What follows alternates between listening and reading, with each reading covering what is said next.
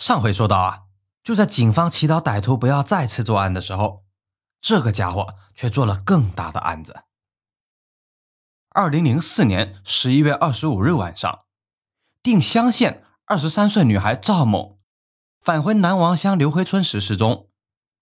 和之前几个女孩不同，赵某在定襄县有着一定的名气，她是县里的一枝花，身高一米七几，性感妩媚，前凸后翘。魔鬼身材的赵某在县城佳美超市做推销化妆品的工作，平时打扮的也很时髦。美女嘛，走到哪里都是焦点，半个县城的老百姓都认识赵某。就这样，一个小有名气的美女，也是搭车以后莫名其妙的失踪了。警方四处寻找，直到十天后，才在河坝的一个桥洞里发现了已经腐烂的赵某的尸体。尸体几乎全裸，胸部和背部被刺了十几刀，几乎刀刀致命。尸检表明啊，赵某生前曾遭到殴打，两次被强奸。根据歹徒下手狠毒的情况，警方又开始认为这是报复杀人。万幸的是，这一次有了能上得了台面的法医了。山西省公安厅派来了法医进行第二次尸检，尸检表明啊。赵某确实两次被强奸，最后被掐死，但殴打和刀伤均是赵某死后的行为。换句话说，歹徒是故意对尸体进行毁坏，以造出仇杀的现场，误导警方。看来啊，歹徒颇有作案经验，是个狡猾的惯犯。根据 DNA 检测，歹徒正是之前强奸杀害女大学生刘某的恶魔。歹徒作案手法老道。除了精液以外，几乎没有留下任何线索。自然，现场仍然留下了三轮摩托车的车轮印，只是仍然没有被重视。农村嘛，到处都是三轮摩托车，车辙印有什么稀奇呢？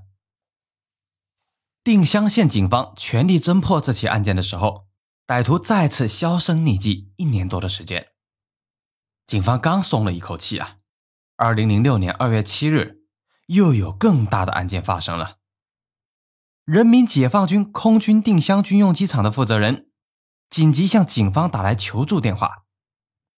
机场某军官的妹妹张某赶来定襄县探亲，突然就失踪了。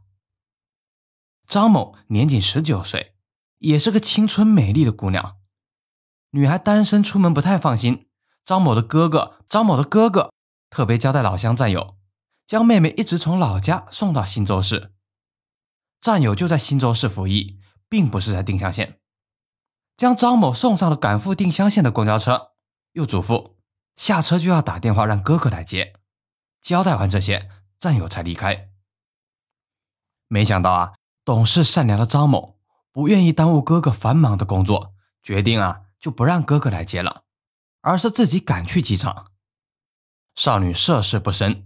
他认为下了公交车以后，随便打个车，半个小时就到了。这大白天的，应该没什么危险。没想到啊，没想到啊，张某的哥哥却再也没有见到妹妹。这次案件涉及军人家属，又比普通的杀人案更为严重，被接二连三的奸杀案搞得坐卧不宁的定襄县警方，只能全体上街，四处搜查。张某很漂亮，引人注目。公交车女售票员对她印象很深刻，一眼便认出了她的照片。女售票员回忆：“这个姑娘的眼睛很大，梳一个马尾辫，很清纯的样子。她说一口外地普通话，向我询问了怎么去飞机场，又闲聊了一会儿。我告诉她呀，可以打车或者坐三轮摩托车，后者要便宜一些，但不太安全。公交车到站以后，也就是定襄县火车站。”这个姑娘就下车了，她是个很有礼貌的女孩，下车前还特别对我说了声谢谢。活不见人，死不见尸，但警方基本可以肯定张某已经遇害了。果然啊，在机场附近的一条山路上，民警发现了张某的提包、内衣、内裤等物品，尸体呢则不知去向。又寻找了多日。警方终于在北社村的一个煤厂的小空房内发现了张某的尸体。张某仍然是被人强奸后活活掐死。张某死前和歹徒进行了殊死的搏斗，导致两个手指头被折断了，仍然难逃厄运。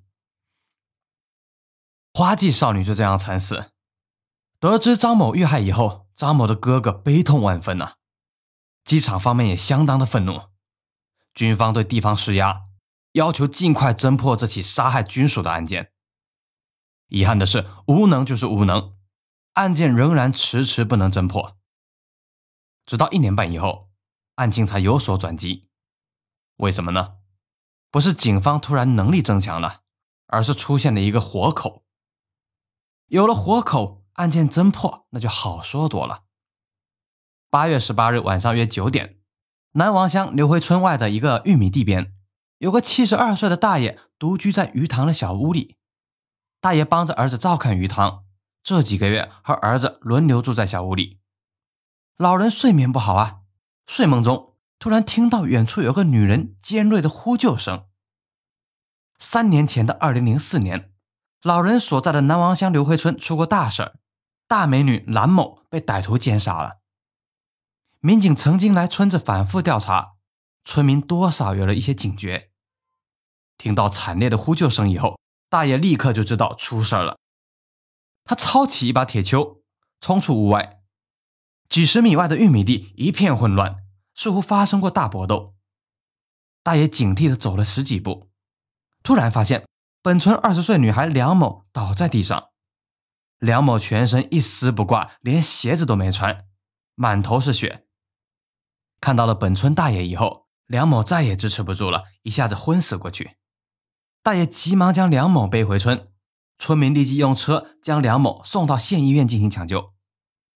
伤情严重啊，县医院不敢收，又立即转到新洲医院。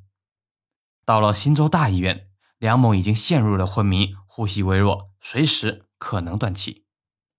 此时，警方专案组也赶到了医院。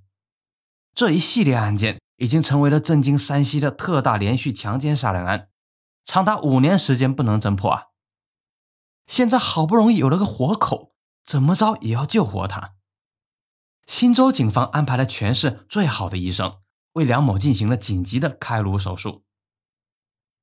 根据医生的描述，歹徒下手极为狠毒，梁某是被用锤子一类的钝器连续击打后脑四五下，造成了严重的脑外伤，颅骨出现了严重的骨折。如果换成中老年人，这种伤情早就一命呜呼了。好在梁某刚刚二十岁，生命力极其的顽强，没有死去。在医生全力的手术下，梁某终于脱离了生命危险，保住了性命。即便如此，梁某受伤非常严重，手术以后一周才能说话。因脑部有损伤和受惊过度，梁某的思维混乱，说话前言不搭后语。经过警方反复的询问。梁某终于回忆起了当时的情况。当天晚上八点，在县城农业银行工作的梁某准备回到刘辉村。回农村无非就是打车或者坐三轮摩托车。梁某是刘辉村人，而三年前同村的美女蓝某被人奸杀，坊间传说是歹徒可能是开三轮摩托车的。于是梁某没有敢于打三轮摩托车，而是拦下了一辆昌河面包车。开车的司机是个小胡子，大概有三十多岁，个子很矮，其貌不扬，操着一口定襄方言。见司机矮矬，身高一米七的梁某并没有想到会有危险呢。谈好价格以后，面包车飞速开往刘辉村。刘辉村较为偏僻，通村的土路一到晚上就没有车辆经过。面包车开到了一条小土路上，突然停车。梁某正要询问为什么停车。发现司机拔出了一支钢珠枪，对准了他。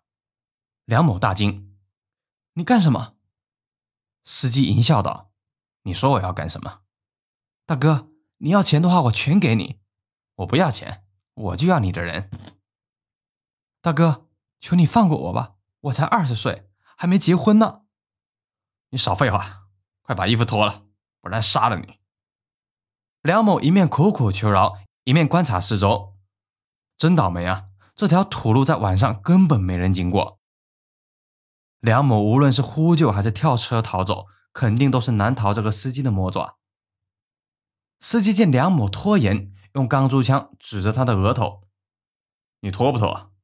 我告诉你，定香那个杀人色魔就是我，我都杀了好几个了，不拖的话，马上打死你。”到了这一步，已经没有周旋的余地了。梁某如果不屈服的话，当场就会被打死。无奈之下，梁某只好放弃了抵抗，遭受了司机的淫辱。发泄了淫欲以后，司机继续开车前进，但却不是赶往刘慧村。被奸污的梁某痛苦万分，但头脑还是清醒的。歹徒既然就是那个奸杀狂，又被梁某看到了样子，不可能就随便放过他。歹徒很可能就是要将他拉到便于抛尸的地方，然后杀害。换句话说，面包车正拉着梁某驶向鬼门关。到了这一步，梁某一定要设法自救，怎么着也要试一试。就算失败了，也不过是个死。梁某一面装作求饶，一面死死盯住窗外，寻找行人或者路过的车辆。这边呢，歹徒也大意了，见梁某几乎没有抵抗，只是一味的顺从，歹徒认为她只是个没用的女孩，早就吓傻了。歹徒并没有将梁某捆绑，也没有堵住嘴，甚至连车窗都没有上锁。面包车拐过一个弯，梁某突然发现远处玉米地深处有个小屋亮着灯，这恐怕是唯一可以逃生的机会，不能犹豫啊！于是梁某不顾自己几乎全裸，猛地拉开车门跳下去，车速很快，梁某重重摔在地上，受了轻伤。生死就在一线之间，梁某不顾自己受伤，甚至鞋子都没穿，爬起来撒腿就跑，大声呼救。梁某的跳车呼救把歹徒吓了一大跳。慌乱间，歹徒抄起钢珠枪和一把锤子就追了过去。由于过于紧张，歹徒跳下车时无意中扣到了钢珠枪的扳机，砰的一声，枪支走火了。自然啊，钢珠枪的枪声很小。倒是不怕被人听到，这种枪只能单发射击，重新装弹要花费很长的时间。无奈之下，歹徒将钢珠枪丢在地上，拿着锤子追了上去。